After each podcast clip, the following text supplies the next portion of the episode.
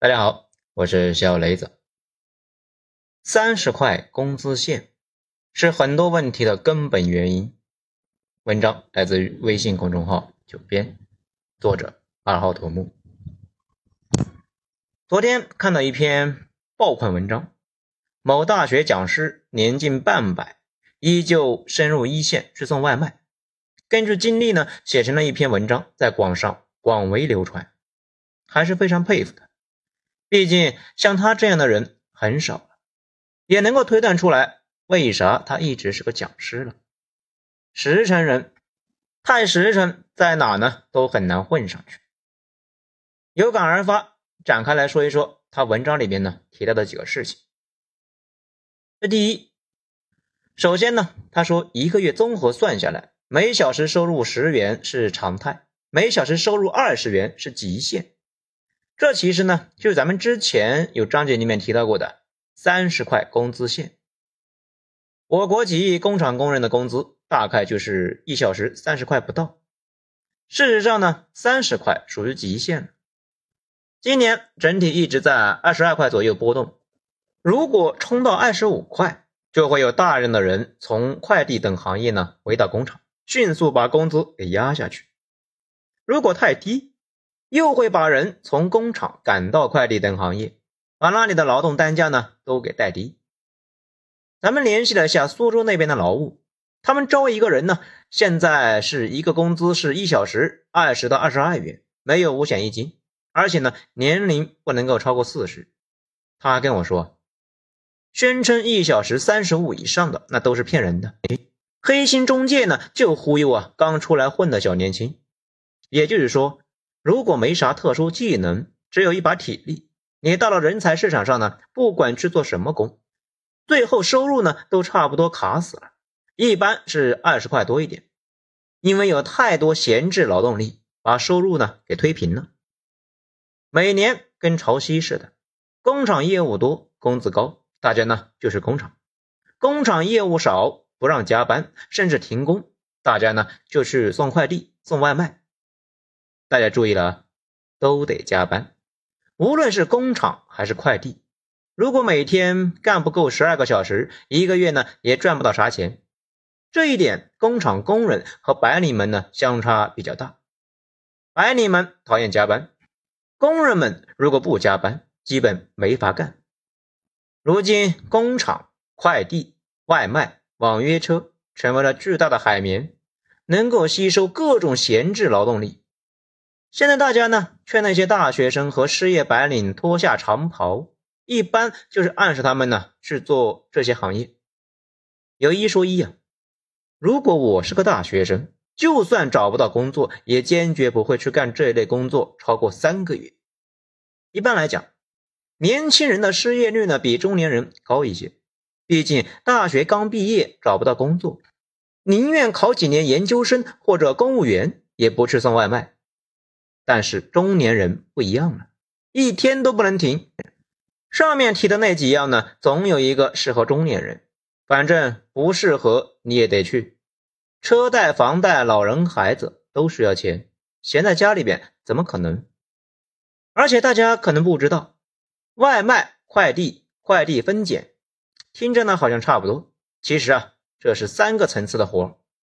外卖是有一定难度的，得会骑摩托车。体力好，能爬楼梯，一个外卖员一天走两三万步很正常，而且呢，基本都是快走，甚至是跑着，所以收入最高。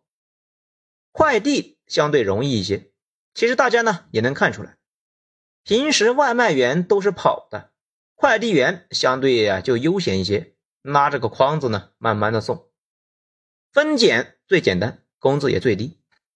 咱们专门联系了一下在北京的马驹桥的分拣包工头，他跟我说呢，九月四日实时工价是十八块每个小时。有很多女孩，毕竟呢，她们干不了外卖，基本都是零工，天天去网上招聘，每天早上啊来一百多个，其中呢一些笨手笨脚的干不了，被监工一顿骂给骂走了，剩下的呢第二天大部分呢也不来了，又得重新招。大家不要觉得十八块少，北京基本上是整个北方的天花板。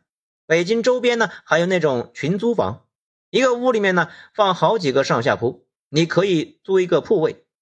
刚问了下一家，那玩意呢也是浮动价格，今天价格是二十，一个月六百。不过啊，他们经常的工作地点变来变去，所以啊住的地方那也是变来变去。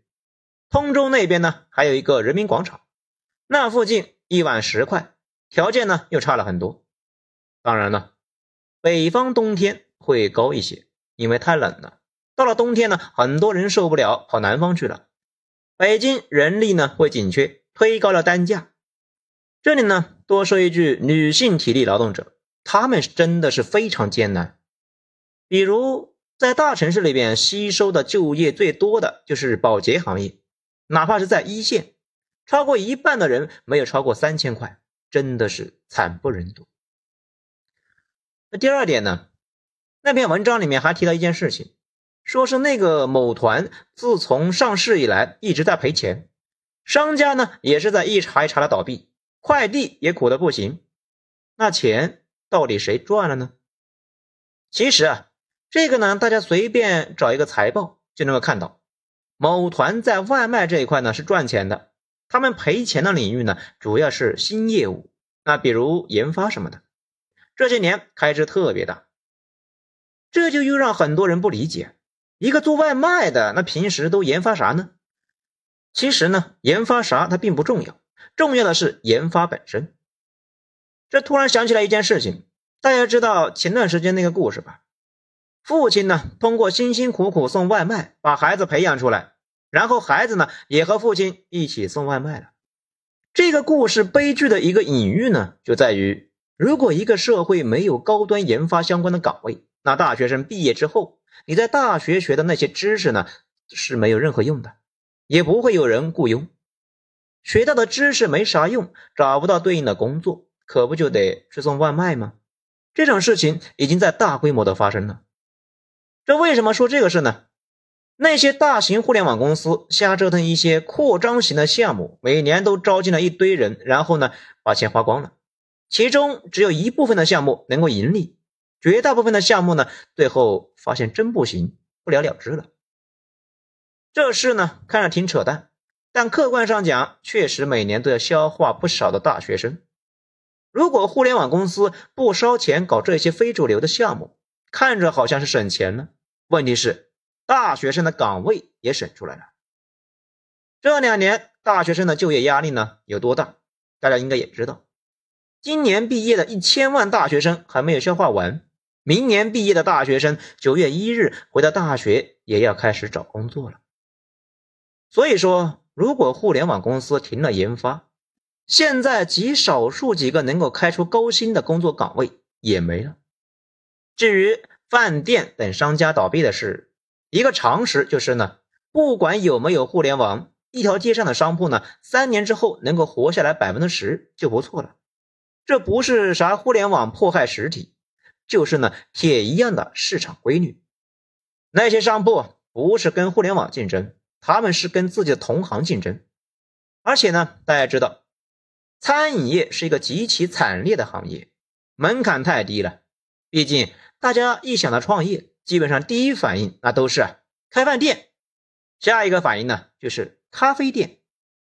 这种情况之下，恶性竞争。可不就是互相往死里逼吗？事实上，倒闭最多的两种创业呢，排第一的是饭店，排第二的呢就是咖啡店。今天还看到一个数据，一个饭店装修八十万，倒卖的时候只能够卖四千五百块。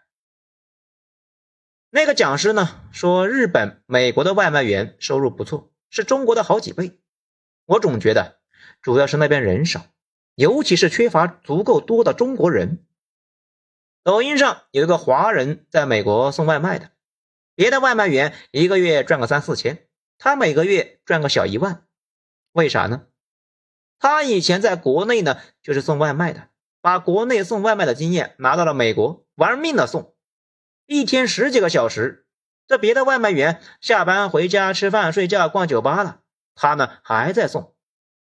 美国外卖平台不让送这么久，怕疲劳驾驶，时间到了呢就不给单了。他呢注册了两个账号，还得意呢自己这么机智啊，说美国人啊太实在，没有人脸识别。不过啊，又说回来，人脸识别他也不怕。那个时候呢，他就注册两个外卖平台下。大家想一想，如果美国有几千万他这样的人，你们信不信会把整个外卖行业的产业呢给干到最低的工资线呢？第三个问题，那篇文章里面有一段呢，看着像是贾科章电影里面的情节，是这么说的。我问他，啊，就是说其他的做外卖的工友，比老家。种地苦不？他说：“当然比种地苦了，种地清闲又不来钱，种屁的地啊！”我问他：“这几样比干建筑活苦不？”他说：“当然比干建筑活苦了。干建筑活，大工一天二百，小工一天一百二八到两百，但你能拿到钱不？半年有活，半年没活，干到年底呢，工头跑了。”过年过屁年！我准备啊，把这几样都干一遍，每一样干几个月，给自己啊油头粉面的内心减减肥。不得不说啊，这一段呢，真心是有点感动。中国包括自媒体写手在内的知识分子和伪知识分子们，真的很少关心基层人民在忙活啥。而且呢，大家不知道注意到没有，太多人跟基层人民呢割裂。越来越明显，大部分人并不知道占据我国绝大部分人口的基层老百姓到底工作生活是什么样的，所以偶尔会出现这么一篇文章，总能够引起巨大的震撼。之前就有个说法，说我们的电视剧里面呢已经没有普通人的影子了，偶尔有，也离谱到呢你觉得编剧的脑子呢被驴给踢了。就类似于刚毕业的大学生就在一线租大平层，昨天还在挤地铁，今天呢就买了三十万的代步车。上班族里边的底线，那也是王曼妮那样的奢侈品店柜姐。咱倒并不是想吐槽这种现实，而是说呢，确实应该多一些关注，关注本身就是力量，进而推动那些呢快递和工地小哥们呢，把一些基本的保障。安排上，类似保险什么的。以上好，最后呢，说实话，很多问题啊，暂时都解决不了，尤其是提升几亿人收入这个事情，比如快递外卖，还有工厂工人们的待遇，这些都是跟消费强挂钩，消费走弱，这些呢都不会更好，甚至啊，科技进步可能会短时间内提升那些从业者的境况。想扩散到整个社会需要很久，目测基层的几亿人想突破三十块一小时的工资线是要很多年。很多人同情外卖快递，其实啊，这些人的收入已经算高的了。不过也没啥办法，日子呢还是得继续。如果有建议，那还是希望国家能够推动社会透明化，让实力阶层少一些，给基层让一让利。慢慢的把基层收入提上来。好，今天内容以上，喜欢的话给一个五星评价。我是小雷子，咱们下章说。